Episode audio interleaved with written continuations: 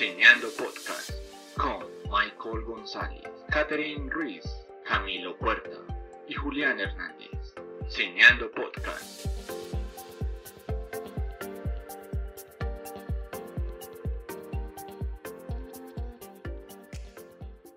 ¿Cómo están queridos oyentes? Yo soy Camilo y esto es Podcast. Hoy hablaremos de un tema que muy pocos conocen. Hablaremos sobre el tokusatsu, pero recuerda que nos puedes seguir en Instagram como arroba cineandoando. También puedes vernos de nuevo en nuestro canal de YouTube Cineando Podcast. Recuerda que también nos puedes solamente oír en Spotify como Cineando Podcast. Bien, pero antes de continuar, veamos quiénes nos acompañan el día de hoy. Con ello tenemos a Michael González. Hola Camilo, un gran saludo para ti y para nuestros oyentes. Catherine Ruiz. Hola, ¿qué tal a todos? Muchas gracias por este espacio.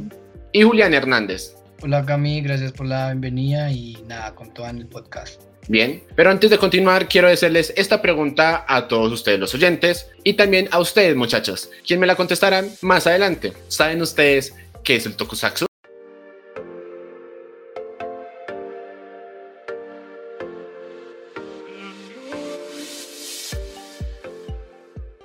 El tokusatsu es un término japonés que se aplica a cualquier serie de televisión o película de acción real, en el cual se use intensivamente los efectos especiales. El tokusatsu tendría su inicio en el teatro japonés, justamente en el kabuki, en el cual se representaban escenas de acción, y también en el buranku, en el cual se utilizaban efectos especiales antiguos, como un ejemplo son las marionetas. Sin embargo, el tokusatsu moderno no se iniciaría hasta principios de los 50, con la creación de Godzilla de 1954, quien es uno de los monstruos kanjis más famosos de toda la historia, teniendo detrás a las mentes de los efectos especiales, Elji Suguburaya y el director Ishiro Honda. Suburaya se inspiraría en King Kong de 1933, el cual creó muchas técnicas de efectos especiales que volverían a ser utilizados en todo este género. Un ejemplo es la sublimación, el cual era el uso de que un humano se disfrazara de un monstruo. Esto lo combinamos justamente con escenarios a escalas y miniaturas. Gracias a Godzilla, se crearon nuevos géneros o subgéneros, empezando con los kaiju, los cuales significan bestias extrañas y constan de representar a monstruos gigantes peleándose entre sí. Estos monstruos por lo general son basados en animales, pero también pueden basarse en robots o en objetos inanimados, y las batallas son representadas en escenarios a escala de modelos miniaturas.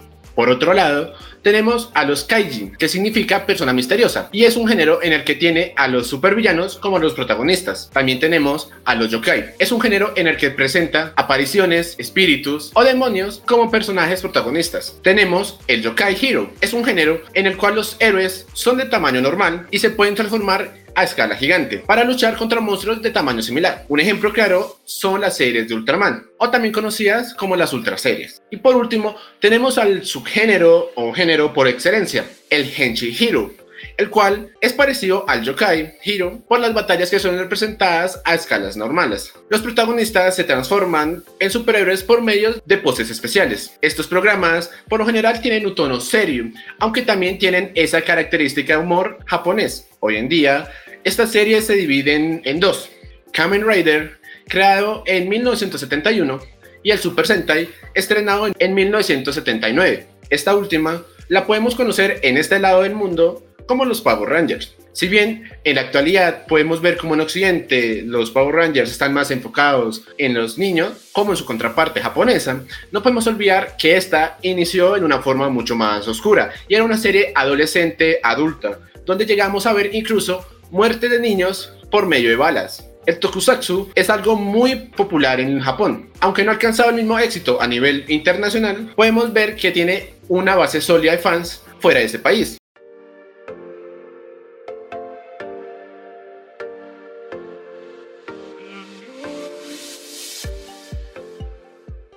Bien, con todo esto ya tenemos el conocimiento suficiente, por lo menos para hablar un poco de esto. Y ahora les pregunto a ustedes, eh, compañeros, ¿sabían qué es el tokusatsu? A mí, la verdad es que no, y me parece que la información que has brindado es demasiado pertinente, ya que, pues, me incluyo, no conocía tanto del tema. Tenía conocimiento sobre los, los efectos especiales, pero no tenía como este término tan presente, la verdad. Sí, exacto, o sea, igualmente, o sea, como que sí tenía presente lo que es un efecto especial, pero no, no sabía que en Japón se le asigna otro nombre. Entonces digamos que cuando empecé a averiguar sí me pareció un poco curioso, digamos, cómo Japón es el inicio que desencadena un montón de cosas. Bueno, Cami, pues eh, siguiendo lo que dices un poco y en respecto a mis compañeros, pues sí, siento que tampoco sabía mucho del tema, averiguando de ello, pues eh, eh, encontramos como los efectos prácticos, ¿no? Que son como por la oposición generada por la computadora, que es un género atractivo, pero pues con un toque peculiar. Eh, pues también se ve influenciado, digamos, como lo dices tú, a mediados de los 90 por los efectos especiales del otro lado del mundo, eh, y pues esto se vio dominado por la tecnología digital,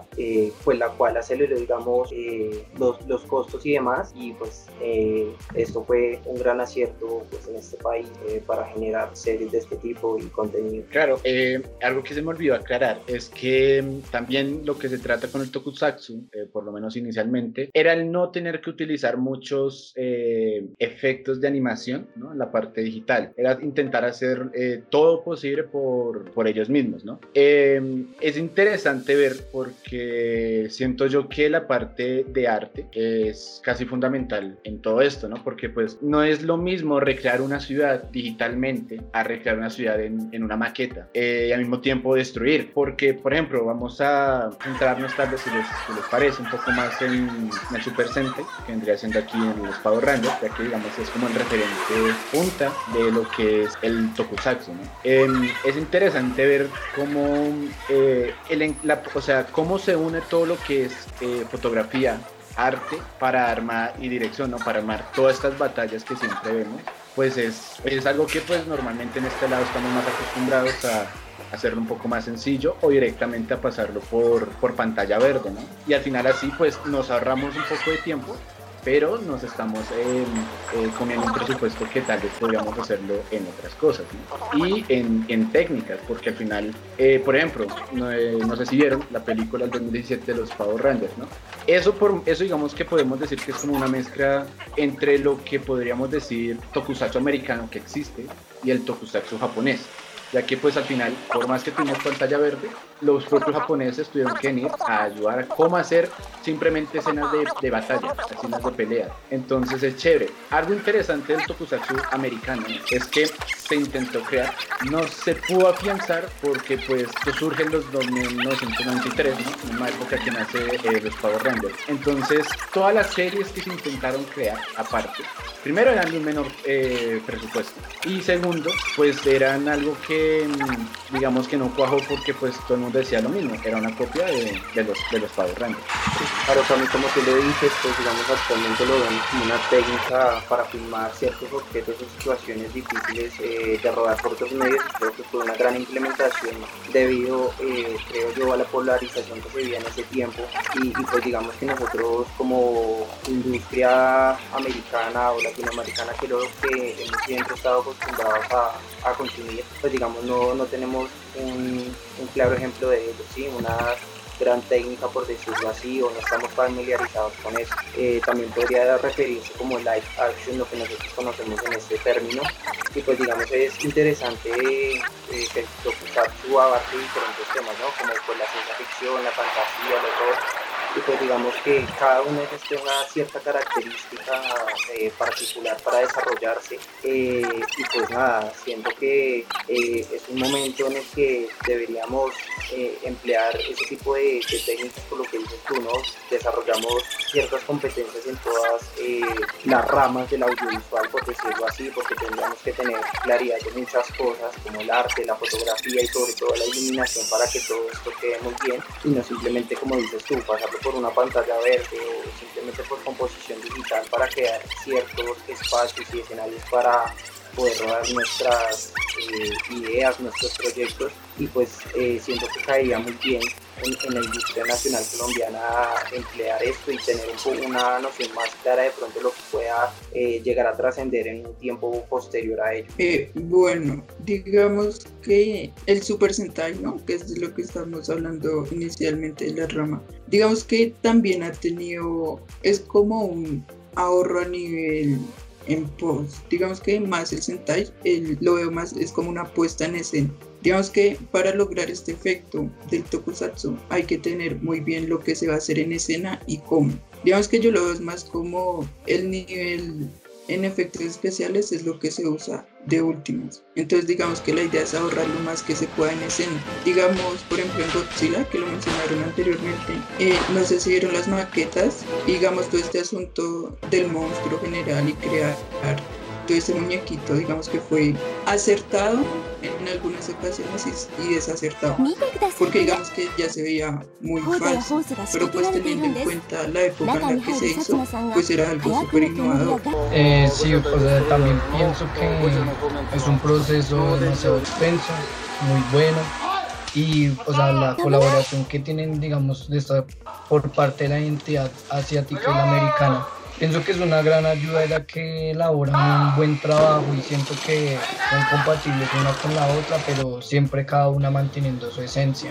Sí, como dice Kate, algunas veces puede que esta técnica se vea un poco falsa, por decirlo así, pero pues a medida del tiempo se ha venido perfeccionando y la verdad es que se espera muchas cosas por parte de esta gran técnica. Eh, claro, recuerda que quiero como tal, digamos que como lavado un poco de cara, eh, digamos que hoy en día si lo vemos digamos de este lado, ¿no? Eh, solamente tendríamos lo que es Pago Ranger, normalmente cuando alguien pregunta qué, qué cosa es un Pago Ranger, pues siempre lo colocamos a que es un show infantil que sí, pero que al mismo tiempo eh, se ha estado llevando justamente solamente a ese ámbito, porque algo chistoso y es que es verdad, es que por lo menos sé lo que es todo lo que es Shihiro, que es Kamen Rider y Tokusatsu, pues en verdad podríamos decir que es casi también como un, comercial largo de, de ya que al final todo se mueve por, por eso, ¿no? Digamos que en la industria estadounidense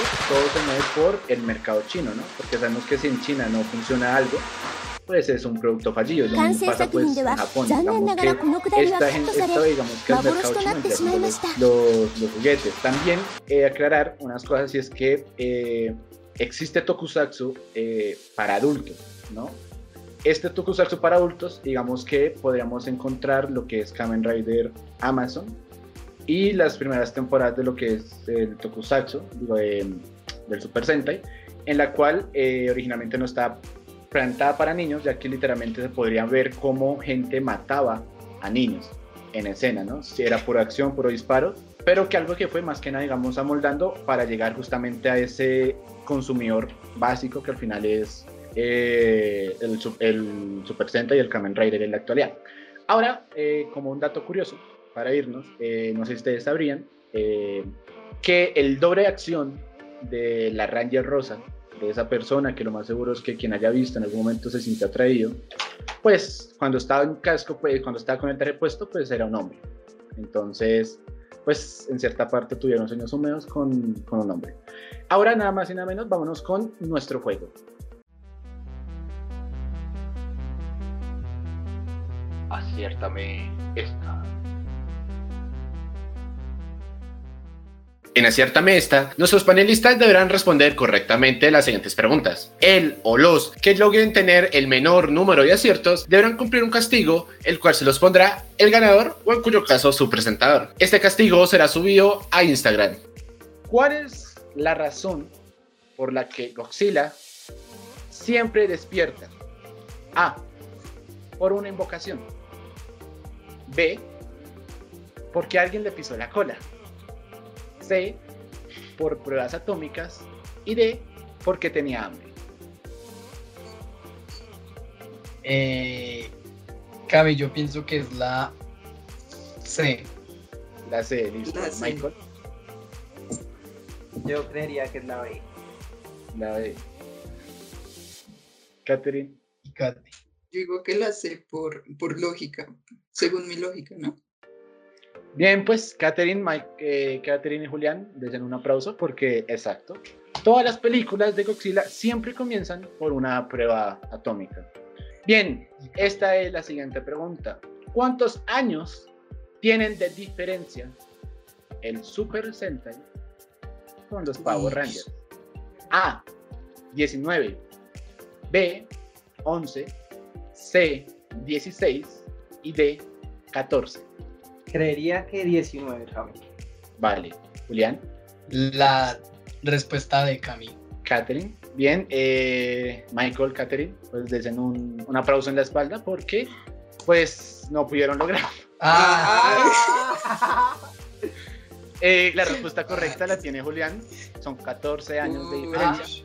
Aunque, aunque esto puede ser trampa porque podría haber sido también la C, que era 16, porque hay dos temporadas que no entran en el término super, pero sí en el centro. Eh, aclaración, la palabra super significa porque tienen un robot gigante, ese Megazord, simplemente por, por el robot gigante. Bien, ¿quiénes son los padres del Tokusatsu? A. Ishiro Honda y Akari Kuro- Kurosawa. B. Ishiro Honda y Eiji Tsuburaya. C. Shotaro Ishimori y Eiji Tsuburaya. Y D. Shotaro Ishimori y Akira Kurosawa. Catherine, No, pues sí lo hice, pero no me acuerdo la verdad. Voy a decir la C. Julián, yo digo que es la B. Michael. A mí yo te diría que es la A. No sé si es que Julián tiene la chuleta porque es la B. Eh, Ishiro Ah. Julián. Eiji Tsuburaya. Eh, aclaración, eh, Ishiro Honda, si no estoy mal, eh, participó como asistente de dirección, si no estoy mal, en películas de eh, Kurosawa. Y Eiji eh, Tsuburaya es el creador también de Ultraman. Vamos con algo que lo más seguro tal vez no sabían, o si sabían, les pareció algo raro en su momento y como si hubiera sido un chiste. ¿Qué personaje de Marvel eh, tuvo una serie que se considera eh, Tokusatsu y por el cual tenemos robots gigantes? A. Iron Man. B. Spider-Man. C. Flash. Y D. Hulk. Estamos contigo, Julián. Eh, no sé, Cami, pero pues evidentemente quizá con lo que dices de las partes que son extraíbles, pues yo diría que es Iron Man. Eh, Michael. A mí mi respuesta es la B, Spider-Man. Catherine. Me voy con, con Julián, con Iron. Y eh, Michael, déjame decirte que por fin has ganado un punto. El personaje que tuvo una serie eh, y justamente Henshi Hiro era Spider-Man, que eh, pueden buscar. Tenía aquí en el, en el brazo un, como un, llamémoslo así, un morro, ¿no? un cuadradito así, el cual expulsaba su, su traje y tenía un robot gigante. ¿Qué género en el cual los supervillanos son los protagonistas? A. Kanji. B. Kaiju. C. Hojai. Y D. Lolis. Yo voy a decir la B. La B. Listo. Michael. Me iría con la B también. La B. Julián. Sí, ya eh, te dije la C. La eh, C. Cami. Eh, déjame decirles que todos la contestaron mal. Son los kanji.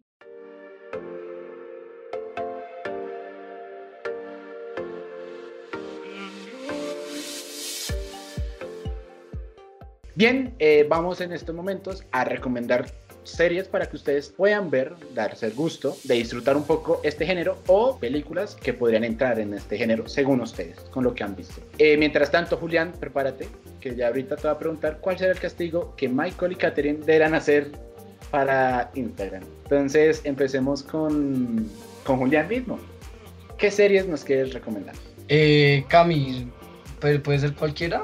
Sí, cualquiera, cualquiera ya. Me, mm, puedo recomendar Stranger Things y mm, Dark. Buena elección. Algo americano y algo europeo. Excelente el contenido, la verdad. Eh, Michael, ¿qué nos quieres recomendar? Bueno, pues mi recomendado para este capítulo es Glitch. Es una serie televisiva eh, pues que encontramos en Netflix y 100% recomendada. Catherine, ¿qué nos recomiendas? A mí, bueno, ya que estamos hablando de este tema, me gustaría que se dieran la oportunidad de ver la primera de Godzilla. O sea, como yo mencioné antes, digamos que esta es como un poco súper artesanal, por decirlo así. Entonces me gustaría que se dieran la tarea, digamos, de ver los diferentes escenarios y poder identificar, digamos, cuáles son maquetas y cuáles no, porque digamos que, que sí es muy interesante ver todo este tema. Bien, eh, gracias Catherine. Y por mi parte, yo no les voy a recomendar un producto en sí, les voy a recomendar una página, la cual sube todo el Tokusatsu, por si la quieren ver, es Shadow Rangers, la cual tendrán todo el contenido del Tokusatsu en, en subtítulos, justamente en español. Eh, y así, digamos, en más, podría decirles que si quieren, entren y vean una de Kamen Rider, si son personas que quieren ver algo más serio. Y si quieren ver algo más comedia, véanse en el Super Sentai. También eh, pueden ver tranquilamente los Power Rangers si quieren recordar algo de su niñez. Y antes de despedirnos, eh, Julián, cuéntanos cuál es el castigo que tendrán que hacer Michael y Katherine. Eh, Cami, la verdad no, no se viene a la cabeza, pero no sé, quizá subir una foto con algún personaje referente al Tokusatsu y pues no sé, interactuando alguna cosa. Durante esta semana podrán ver en, nuestra en nuestro Instagram el castigo de Michael y de Catherine. Los iremos subiendo dependiendo quién suba, quién lo entregan. Bien, gracias a todos por escucharnos. Eh, quédense para la próxima. Y recuerden suscribirse a nuestro canal de YouTube, Cineando Podcast, y seguirnos en nuestra cuenta de Instagram, Cineando Podcast. Recuerden que eh, va a haber contenido exclusivo para cada una de estas eh, aplicaciones. Sin más que decir, yo soy Camilo y este es Cineando Podcast. Hasta luego.